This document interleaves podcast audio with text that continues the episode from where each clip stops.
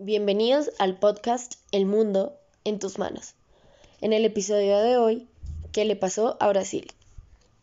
La crisis por la que ha atravesado Brasil viene desde el año 2014, donde la problemática se empezó a notar en los principales indicadores macroeconómicos y cuyas consecuencias se han extendido en el tiempo hasta en la actualidad, no solo en el plano económico, sino también en el político y en el social.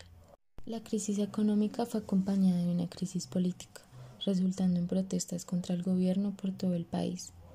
Dilma Rousseff, presidenta desde el año 2011, fue alejada de su cargo definitivamente en agosto de 2016 por acusaciones de corrupción, tráfico de influencias y otros procesos.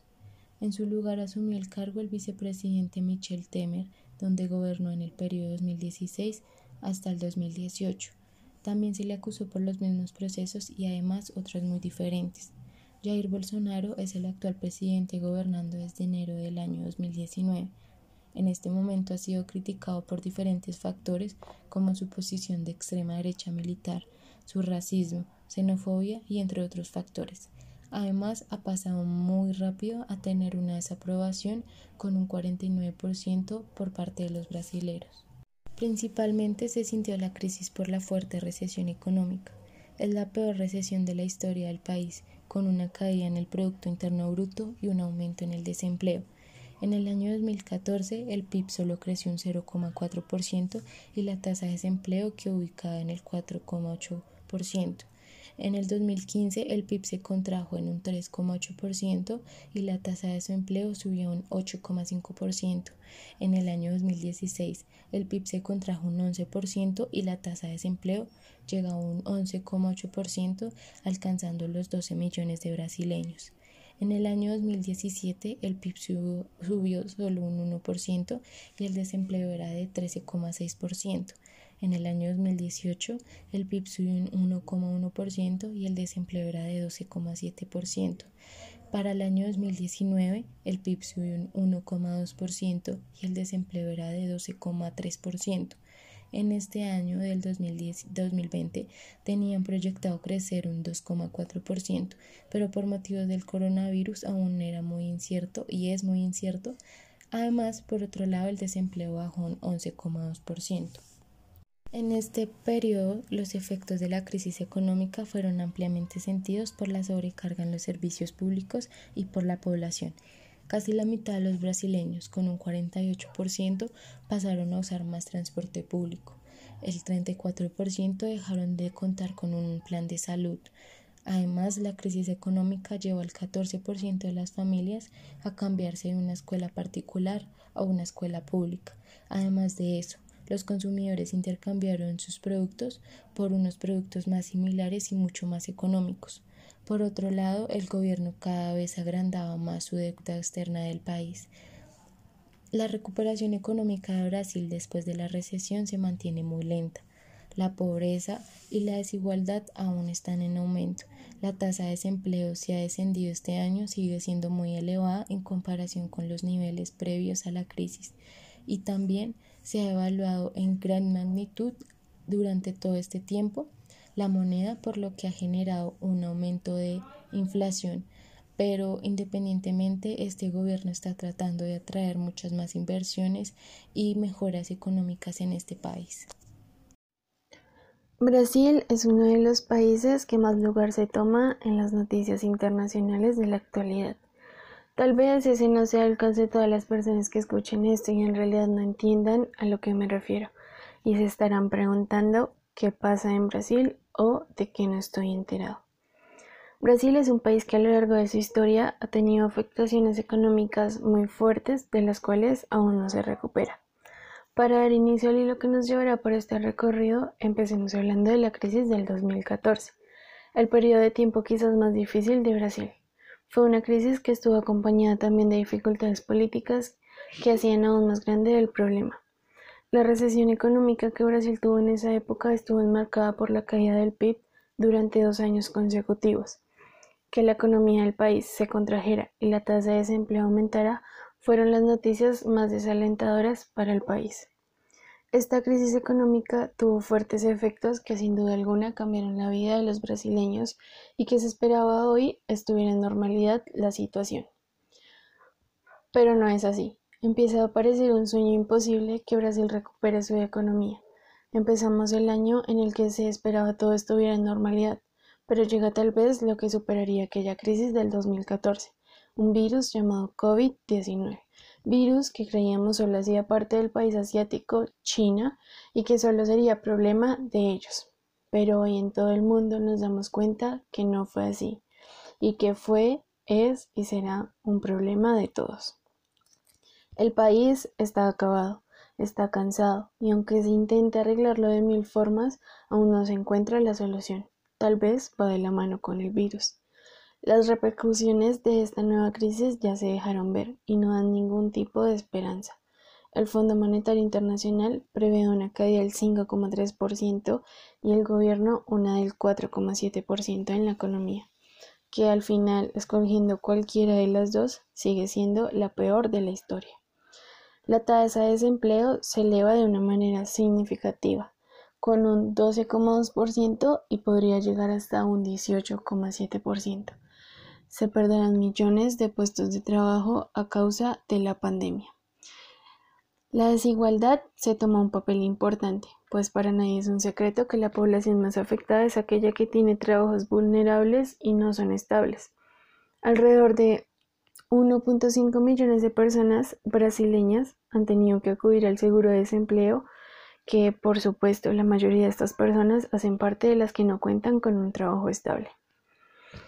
La pandemia afecta a todo el mundo, pero Brasil tiene desventajas. Su inestabilidad política, cambios de ministros, la rivalidad entre el poder ejecutivo y el poder legislativo y entre el presidente de la República y los gobernantes.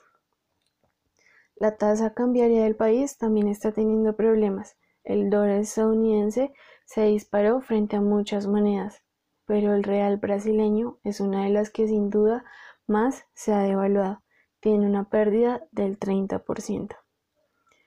Ya está claro que Brasil pasa por su peor momento económico y político, y que si ha tardado casi siete años intentando sobrevivir a una crisis económica fuerte, esta vez podrá tardar el doble por la profundidad del problema. Brasil necesita primero arreglar sus situaciones políticas y es necesario que su actual presidente, Jair Bolsonaro, actúe de manera precisa y correcta para así poder sanar las heridas que el país tiene.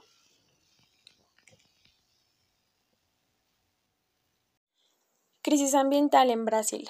Em, bueno, actualmente Brasil se encuentra con un problema ambiental bastante preocupante, ya que este país se ve afectado por la exposición a sustancias tóxicas y desechos peligrosos debido a la considerable cantidad de organizaciones o empresas que trabajan en la elaboración de productos y materiales de alto riesgo. Uno de los principales problemas de la crisis ambiental en Brasil es la polución, y es así porque esta está presente en el suelo, en el agua y en el aire. Em, la polución del suelo es la degradación de la calidad ambiental resultante de actividades que directa o indirectamente afectan de manera negativa la biota, es decir, eh, actividades que afectan los suelos fértiles. La principal causa de la polución del, suelo es el uso indiscriminado de pesticidas, herbicidas y fertilizantes. Estos son utilizados en las labores agrícolas y también son denominados agrotóxicos. Ya si hablamos de las regiones un poco más urbanizadas, eh, el problema en el suelo denota del mal manejo de la basura y de otros residuos que allí encontramos. Mm, vamos a pasar a hablar de la polución hídrica. La polución hídrica consiste básicamente en las modificaciones que hacen los seres humanos a las propiedades físicas y químicas del agua y que éstas son capaces de provocar daño a los mismos seres humanos o a la vida que allí encontramos, incluyendo ríos, lagos, manantiales o el mar. Eh, las causas principales de la polución hídrica derivan de la basura y los desechos urbanos y de sustancias usadas en la agricultura y en la industria, como por ejemplo pesticidas, herbicidas y fertilizantes, entre otras sustancias tóxicas. Estas son evacuadas directamente en las aguas o simplemente terminan acabando allí por medio de las lluvias o infiltraciones. Ahora vamos a hablar de la polución del aire, que pues básicamente la polución del aire sí ya es un problema principalmente urbano. Em, este es consecuencia del material particulado, o sea, el polvo o los aerosoles, y de los gases o vapores tóxicos. El material particulado se origina en procesos industriales y productivos y causan graves problemas en el aparato respiratorio, causando males derivados de la obstrucción de las vías aéreas.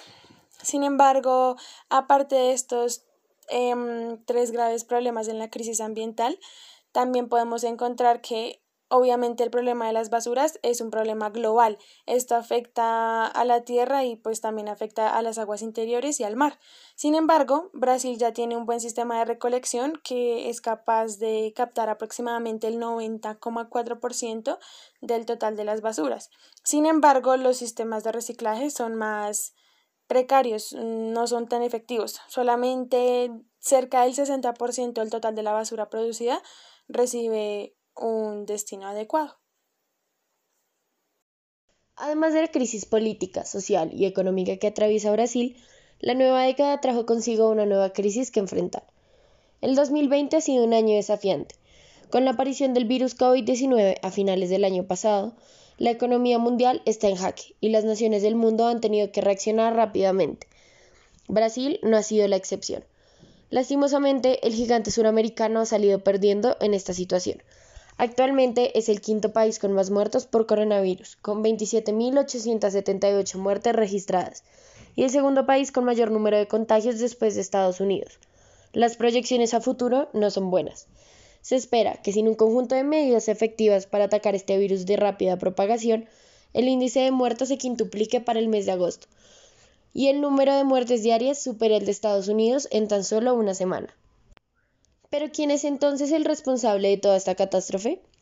Los expertos a nivel mundial culpan a Jair Bolsonaro, el presidente de extrema derecha, quien desde el inicio descalificó a la pandemia como una simple gripa. Bolsonaro ha minimizado el impacto del virus en el mundo y más que nada en su país.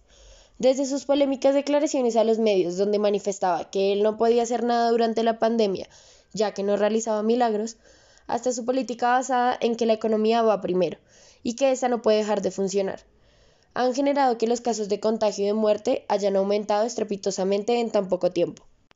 Aunque a nivel gubernamental se tomaron medidas lógicas contra la pandemia, como el cierre de fronteras o la destinación de fondos para material médico y sanitario, las acciones del mandatario contrariaban toda opción de su gobierno, con imágenes donde no usaba tapabocas al aire libre, abrazaba a sus amigos y caminaba como si nada, desestimando la seriedad del virus, sumadas con su negación a instaurar una cuarentena o un aislamiento preventivo, llevaron a Brasil a la crisis en la que se encuentra hoy.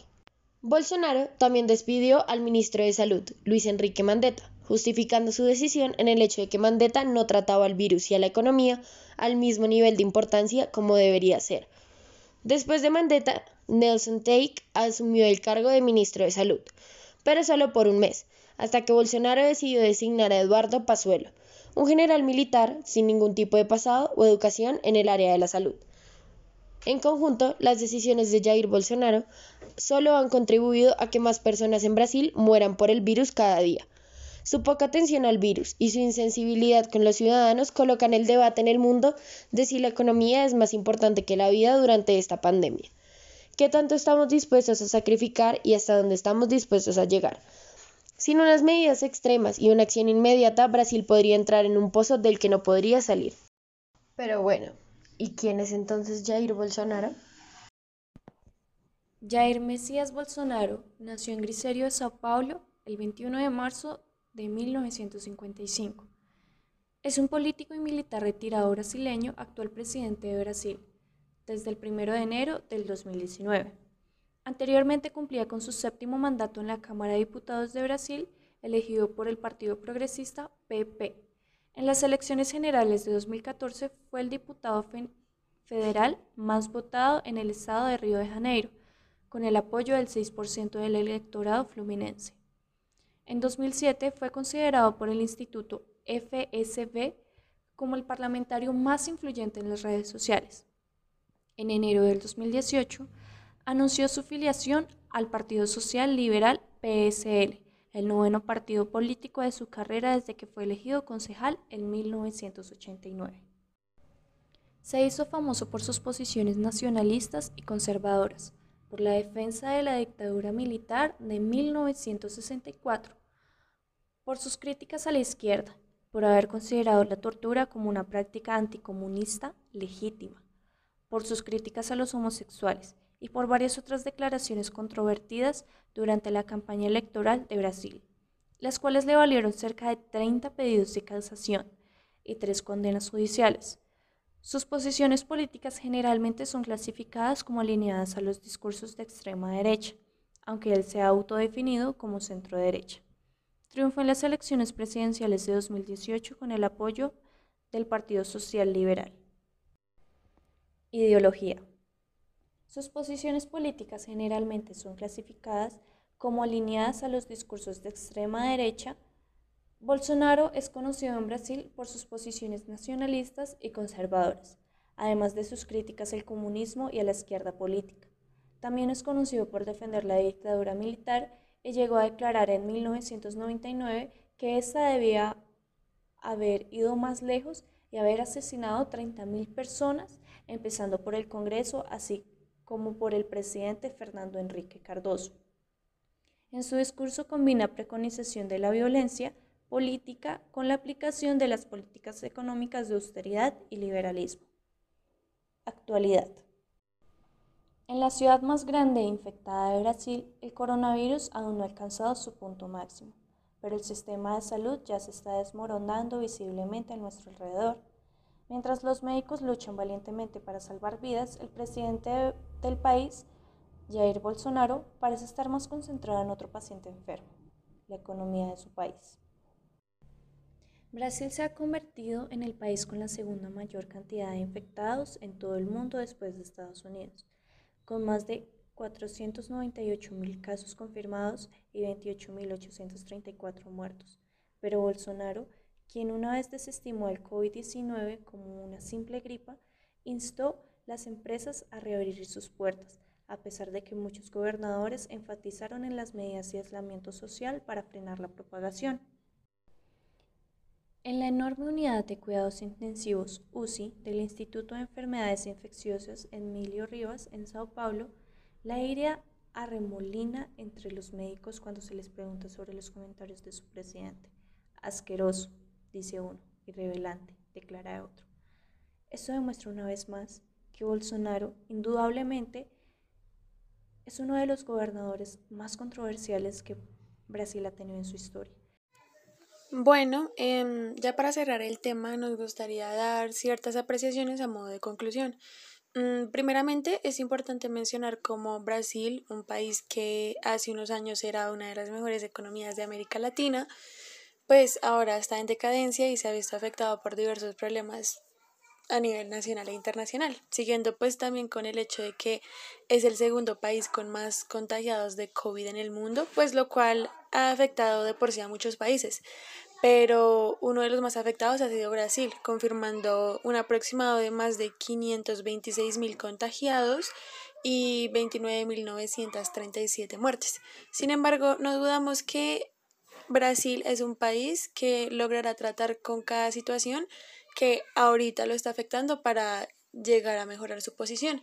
Teniendo en cuenta esto, eh, muchas gracias por su atención y esperamos que nuestra intervención haya sido de su agrado.